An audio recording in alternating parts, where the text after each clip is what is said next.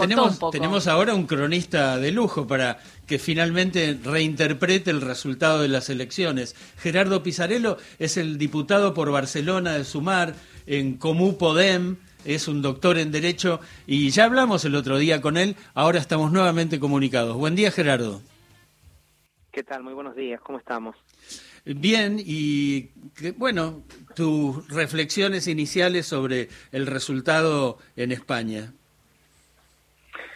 Bueno, la primera reflexión tiene que ser positiva, eh, es decir, porque me parece que ocurrió algo que era inesperado hasta hace unas pocas semanas, que la pérdida de 19 diputados por parte de Vox, por parte de la, de la ultraderecha equivalente a mi ley para entendernos, que son de hecho aliados políticos, eh, lo cual podría suponer un cierto punto de inflexión eh, también en Europa, en un momento en que después de las elecciones en Italia, en Grecia, veíamos un avance que parecía imparable de la extrema, de la extrema derecha, eh, que pase esto, o que haya pasado esto, es una gran noticia, porque también es la noticia que frustra la posibilidad de un gobierno entre Vox y el Partido Popular, que no tienen la mayoría para gobernar. Es decir, Feijóo no va a gobernar en España ni con Vox ni solo.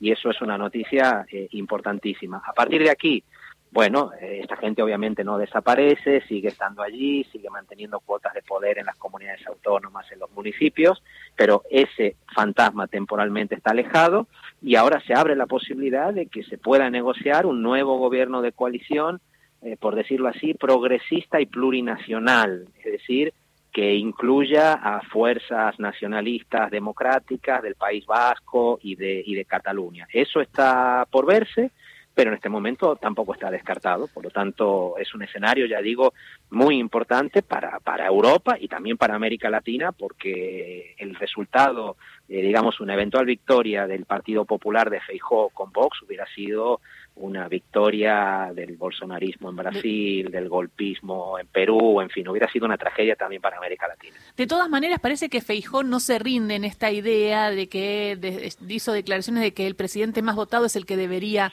eh, eh, ser elegido, ¿no? Con alianzas. Eh, pero en general aparentemente no le alcanza para hacer alianzas a la derecha y ultraderecha y quien tiene más chance de continuar en el poder y llegar a hacer una alianza con la ayuda de vascos y catalanes es Sánchez, ¿no? Si me puedes contar un poco cómo es el sistema parlamentarista. Sí, absolutamente. En el sistema, eh, Feijóo una vez más está mintiendo. Quiero decir, es un hombre que ha demostrado ser mentiroso compulsivo durante la campaña y lo hace también aquí en España muchísimas veces gobernaron partidos que no fueron los más votados, porque en un sistema parlamentario eh, como es el español, vota el partido que consigue tener la mayoría absoluta de los integrantes del Congreso, es decir, 176 votos de 350 en la primera vuelta o la primera mayoría en una segunda vuelta si no se consigue eso. El Partido Popular no tiene hoy esos apoyos. ¿No? No, no, no, no tiene sus apoyos, no le alcanza con Vox y ya los partidos, digamos, de centro derecha que podrían haberlo apoyado, incluso eh, Coalición Canaria, el Partido Nacionalista Vasco, ya dijeron abiertamente que no. Por lo tanto, ese, ese escenario está descartado. O sea, Feijo no solamente no puede gobernar, sino que es muy posible que corra eh, la misma suerte que su antecesor en el Partido Popular, Pablo Casado, que fue defenestrado por quien de verdad manda hoy en el Partido Popular, que es la presidenta de la Comunidad de Madrid, Isabel Díaz Ayuso, que es una mujer muy radical en, su, en sus posiciones de derecha y que ya el día de las elecciones esa noche ya vio a Feijóo con mala cara como diciéndole eh, no hiciste lo que tenías que haber hecho, que era ganar. Y por lo tanto, yo creo que Feijóo es un personaje muy tocado en este, en este momento. ¿Y Sánchez? Por lo tanto, el único que debate que hay sobre... Y bueno, el debate que hay es de Sánchez es uno de los, de los, de los ganadores, evidentemente, un presidente que fue sumamente atacado y que de pronto saca mucho más votos eh, que, los que, que los que se pensaba, que incluso dentro de su propio partido, Felipe González no salió a apoyarlo, no mostrando que sus mm, posiciones al apostar por un gobierno de coalición habían ido demasiado a la izquierda, es, decir, eh, Sánchez es uno de los ganadores eh, de, la, de la noche electoral, aún no habiendo sacado la mayoría, pero es el único presidente que en este momento es capaz de conseguir esa mayoría de, de, votos en el Congreso como para poder gobernar. Parte de esos votos ya los tiene, porque el Partido Nacionalista eh, gallego, eh, Esquerra Republicana de Cataluña, que son independentistas de centro izquierda, Bildu, que son los independentistas de izquierda del País Vasco, ya dijeron que sí, que le dan el apoyo a Sánchez. Lo que pasa es que para que obtenga ese apoyo en este momento aritméticamente depende del voto a favor de los independentistas nacionalistas de centro derecha catalanes, que hasta el momento no han dado su sí, pero tampoco el no. Claro. Eso es lo que hay que conseguir que se pueda que pueda ocurrir, ¿no? Gerardo Horacio Marmurek te saluda. ¿Hay, ¿Hay algo que hablabas justamente a partir de la mentira que ha sido, pero digo, mentira desembosada, ¿eh? y, con mucha y con mucha saña de mentir lo que estaba sucediendo en España, que fue parte de la campaña. Esa táctica que evidentemente no terminó funcionando y quizás se les haya vuelto en contra, ¿la está revisando la, la derecha en España o, o insiste? Yo creo que, yo creo que, no sé si la estarán revisando o no, pero lo cierto es que hubo un momento que todos estábamos en estado de shock porque pensábamos, esta gente miente de manera descarnada en los debates, da cifras falsas, eh, dice cosas sobre el pasado que hizo pero que no hizo. Feijó decía, por ejemplo, que él había votado siempre a favor de la subida de las jubilaciones y era mentira. Eh, luego salía diciendo que su partido no había votado a favor de otra medida negativa para los derechos y sí había votado. Es decir, decía cosas abiertamente que eran mentira y parecía que lo premiaban en las encuestas. Y las encuestas le daban que ganaba igual y por lo tanto estábamos, la verdad que estábamos desasosegados frente a eso porque decíamos, ¿cómo se puede hacer política con gente que miente abiertamente con, con los datos contrastados? Pero resultó que sí, resultó en la última semana que esa táctica del, del, del trampismo permanente, del bolsonarismo, que se dicen cosas que sean totalmente falsas y pues no funcionó, no funcionó y el Partido Popular también fue castigado por esa por esa mentira, ¿no? Por lo eh, tanto, yo no sé si aprenderán o no, pero quiero decir, es, es un alivio pensar que aunque controles los medios de comunicación, aunque controles las redes sociales, pero mientas de manera sistemáticamente, hay un momento en que eso tiene un límite y se te vuelve en contra.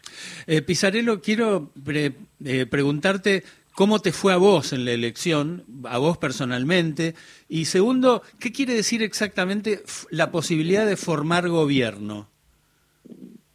Eh, bueno, la, la, la, posibilidad de formar gobierno es que pueda haber un gobierno presidido por Pedro Sánchez, ¿no? que tenga la suficiente mayoría para poder hacerlo. El 17 de agosto se constituyen aquí lo que se llaman las Cortes Generales, o sea, el Congreso de los Diputados y el Senado, y luego va a haber consultas para ver quiénes son los candidatos a presidente. Sin duda Pedro Sánchez va a ser uno de ellos y los apoyos que tienen si se lleva al Congreso a la votación y Pedro Sánchez tiene 176 diputados de las fuerzas políticas que sean a su favor, puede ser investido presidente y se constituye un nuevo gobierno presidido por Pedro Sánchez.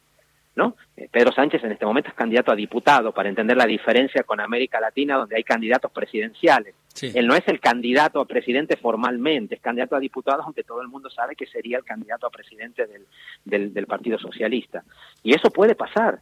Eso según cómo vayan las negociaciones, en este momento tiene alrededor de 172 votos, necesitaría eh, o bien tener esos cuatro votos más o que digamos eso, nadie se o que alguien se abstenga para en segunda vuelta, si no se consiguen los 176, poder gobernar con 172.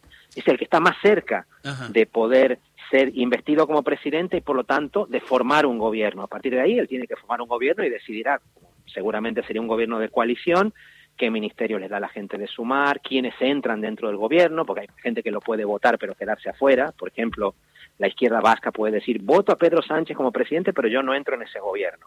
Es que era republicana. Solo, les da, la, solo les da el apoyo, ok. Okay. Exacto, le dan la investidura desde afuera, le dan el apoyo, pero se quedan fuera del gobierno. Y otros. ¿Y esto cuándo se va a saber? ¿Cuánto, ¿Cuánto tiempo tienen para hacer la alianza y si no volver a pedir una elección? Y bueno, eh, eso, esos son, digamos, son, son algunos pocos meses a partir del 17 de agosto. Okay. Se, comienzan a hacer las consultas y a partir de ahí hay que hacer la elección. Y si no se llegara en segunda vuelta a un acuerdo, hay que volver a convocar elecciones, que es una posibilidad que está sobre la mesa. Si no se consiguen esos apoyos, y en este caso concreto el apoyo de la centro derecha nacionalista catalana, hay que convocar otra vez a elecciones. Lo que ocurre es que yo no doy por, por seguro, digamos, ese escenario. Me parece que se puede, que se puede evitar y nosotros vamos a intentar presionar, obviamente, para que se evite, porque si no sería darle oxígeno a la, a la extrema derecha y a la derecha extrema, sería para que drama volver a convocar, va a volver a convocar elecciones. Y también por la primera pregunta que me hacían, porque la verdad que a nosotros digamos, no nos fue nada mal. En Cataluña salimos votados segunda fuerza política detrás del Partido Socialista, es decir, somos el lugar donde la izquierda sacó una votación mucho más fuerte. Yo iba de número dos en la lista, así que, bueno, seguramente voy a repetir ya como, como diputado en, en, en Madrid por Barcelona y como latinoamericano estoy muy contento porque me siento un diputado por Cataluña, pero me siento un diputado latinoamericano de ultramar, como me gusta decir a mí, que era como se decían en la época de, las Cortes de Cádiz. Muchísimas gracias, Gerardo Pizarello, muy claro, gracias por ayudarnos a entender la, coyuntura política eh, española y también cómo incide y cómo puede repercutir también en Argentina. Sos nuestro ídolo, Pizarello. Te mandamos un beso. Bueno, les mando un abrazo muy grande. Es un placer escucharlos y a disposición cuando haga falta. Gracias. Eh, Gerardo Pizarello, diputado por Barcelona en Comú Podem eh, en Madrid y además eh, es argentino, nos contaba un poco la, toda la situación que se vive en España.